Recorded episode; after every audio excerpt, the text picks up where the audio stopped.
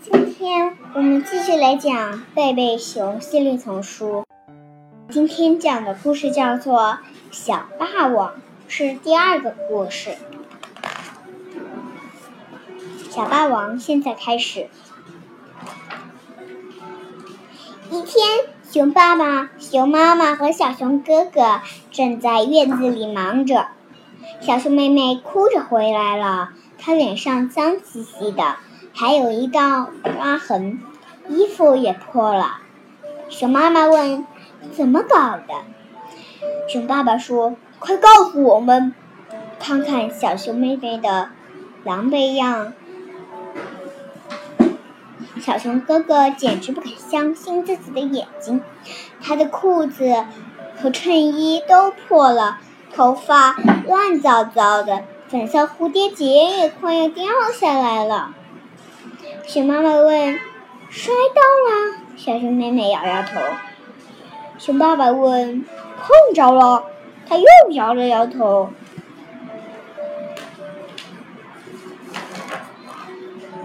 小熊哥哥说：“我知道有人打他了。”熊爸爸说：“打他太狠了，太可狠了，太可恨了。”熊妈妈说：“熊妈妈问，谁会打小熊妹妹这么可爱的孩子？”小熊哥哥说：“小霸王会。”过了好一会儿，小熊妹妹才停止哭，她。哽哽咽咽地说：“哥，哥，哥哥说的对，一个可可恶的小小霸王打了我一顿，我我一点儿也没惹他。”说到这儿，他又生气又伤心，你咕咕又哭起来。熊爸爸、熊妈妈牵着小熊妹妹上了楼。回到屋里，小熊妹妹喝了点水，平静多了，讲了故事的经过。我和丽兹、奎尼在操场上玩玩捉人游戏，新来了一个叫大飞的小霸王，他伸出一只脚把我绊倒，我爬起来说：“干嘛不把脚放好？”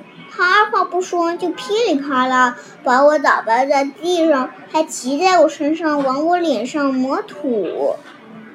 熊爸爸咆哮起来：“太可恨了！我的帽子呢？我要到操场去。”熊妈妈把熊爸爸拉到一边，说：“不能去。”他说：“总得去管管。”熊妈妈表示赞同，是要管管，但现在不是时候，咱们得安顿，咱们得安顿好小熊妹妹。他转身喊：“小熊哥哥，快拿湿毛！”咦，人呢？小熊妹妹说：“不知道，刚才还在这儿，一会儿就不见了。”小熊哥哥来到操场。丽兹和奎尼还在那儿，他气冲冲地问：“那个塔菲的小霸王在哪？我要让他尝尝我的拳头三明治。”丽兹说：“小熊哥哥，你应该……”他大吼了起来：“别怕他小报告，只要告诉我他在哪儿，就没你们的事儿了。”丽兹耸耸肩，指了指厕所方向，那儿什么人也没有，只有一个小女孩正从厕所出来。从厕所，但是慢着，瞧这个小女孩，穿着一件 T 恤衫，上面清楚的印着“塔菲”。小熊哥哥说：“小熊哥哥问，你就是塔菲？”他说：“又是怎么样？想找茶吗？想找茶吗？”小熊哥哥说：“可可你是个女孩。”塔菲说：“你想我是什么茄子？你想我是什么茄子？”小熊哥哥一下愣在那，他，个，那个，他，他想美美的收拾一顿，小，想美美的收拾一顿的。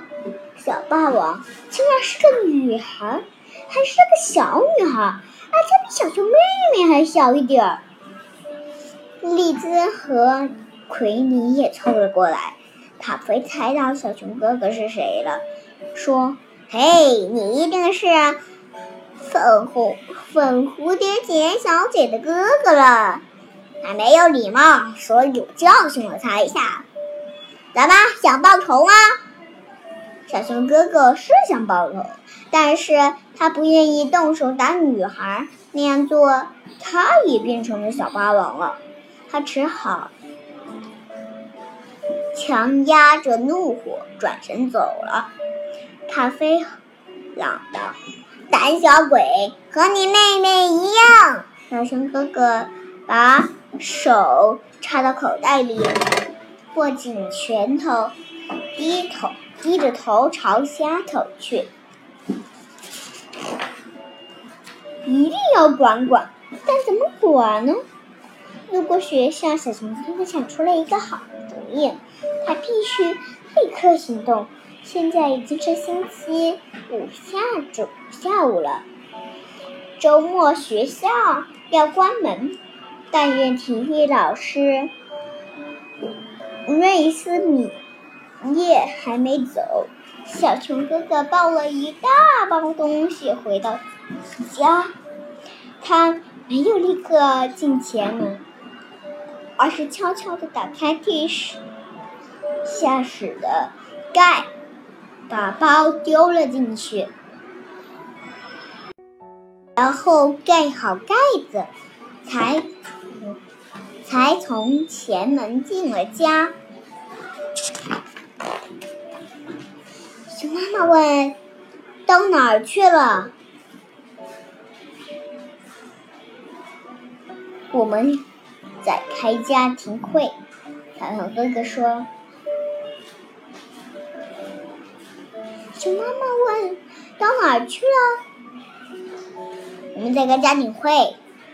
小熊哥哥说：“嗯，我只是到操场看了看。”熊妈妈说。你肯定知道塔菲是个女孩子了，是个小女孩了。我们一直在讨论这个问题。我们觉得最好让小熊妹妹避开那个讨厌的塔菲。另外，你在学校也留神看着点儿小熊妹妹，你看怎么样？小熊哥哥说：“行。”但挨打的是小熊妹妹，她觉得怎么样？小熊妹妹说。就这样吧，但我真的想打他个鼻青脸肿，再踹他一脚，把他踢翻在地。还有，妈妈说：“好啦，小熊妹妹，这些刚才都说过了。”小熊哥哥心想：“太好了，小熊妹妹和我想到一块去了。”晚饭前，小熊哥哥。递给小熊妹妹一张纸条，上面写着：“重要通知，七点钟地下室见。”小熊妹妹来到秘密会面地点，一眼看见熊妈妈装满豆子的大袋子立在一张小凳子上，装着袋子上还用胶粘着一张画。上面画着一张脸，写着“塔菲”。小熊妹妹、小熊哥哥站在旁边，一只手抱着从学校带回来的袋子，另一只手还拿着一本书。小熊妹妹问：“这是干什么？”小熊哥哥说：“对付塔菲的。”你不会再挨打了，小熊妹妹说：“太好了。”小熊哥哥说：“小熊妹妹说太好啦。”小熊哥哥说：“妈妈的豆袋是妈妈的豆袋是全鸡蛋。”小熊妹妹说：“把它当成塔飞，太棒了！”说着，对准豆袋狠狠的打了一拳。小熊哥哥说：“打的不错。”小熊妹妹问。另一个袋子里是什么？小熊哥哥说：“拳击手套。”瞧，这还有一本书，书名是《防身术》。小熊哥哥问：“从哪弄来的？”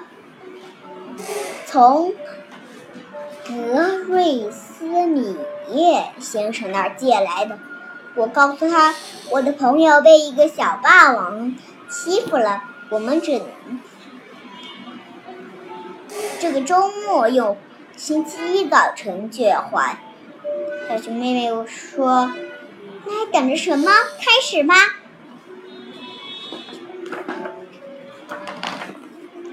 小熊妹妹的防身术也学得很快，在小熊哥哥的指导下，她学会了左击、右勾拳、左勾拳。上勾拳，还学会了闪避。他把妈妈的豆袋击得粉碎。嗯，真的击得粉碎了。星期一早晨，小熊哥哥说：“这个周末你学了不少东西，但是还有一点你，但是还有一点很重要，那你一定要记住。”要尽量躲着塔飞，那个小东西挺厉害的，他还想对付我呢。小熊妹妹说：“不会忘的。”下巴挨了他一拳，这会儿还疼着呢。星期一，整整一天，小熊妹妹都躲开了塔飞。星期二也躲开了。星期三，课间休息。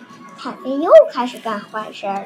他正用石头砸一只不会飞的小鸟。小熊妹妹忍无可怒，忍无可忍，大喊：“住手！你这个坏蛋，会把小鸟打伤的！”塔菲说：“哈哈，这不是粉色蝴蝶结小姐吗？你知道吗？我更想打伤你。”他握着拳头朝小熊妹妹猛冲过来，但小熊妹妹早有防备。她伸出左拳准备迎战，抬起右拳护着下巴。塔飞